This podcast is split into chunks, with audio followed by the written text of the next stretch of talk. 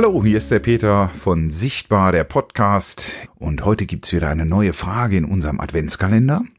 Und die stelle ich heute mal dem Christoph. Christoph ist Rollstuhlfahrer und dementsprechend geht heute auch die Frage in diese Richtung und lautet, können Rollstuhlfahrer eigentlich Auto fahren? Und wenn ja, gibt es dafür spezielle Fahrschulen? Christoph? Die Frage, ob man als Rollstuhlfahrer Auto fahren kann, ist natürlich eine sehr gute. Das kommt etwas darauf an, wie stark man eingeschränkt ist. Aber im Grunde genommen ist technisch gesehen heutzutage alles möglich. Von den normalen ähm, Handbetrieb für einen Aktivrollstuhlfahrer zum Beispiel, der seine Beine nicht bewegen kann, über eine kleine Joystick-Steuerung das Auto zu bedienen als E-Rollstuhlfahrer ist alles möglich. Oder teilweise sogar schon ist in Planung und im Test die Augensteuerung und Sprachsteuerung.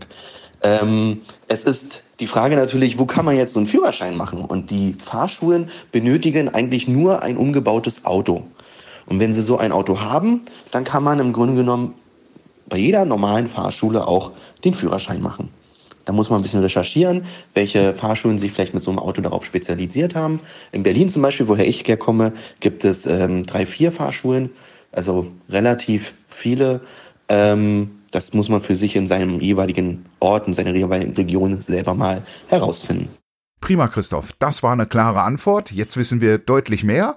Und ich wünsche dir allseits gute Fahrt und eine schöne Weihnachtszeit.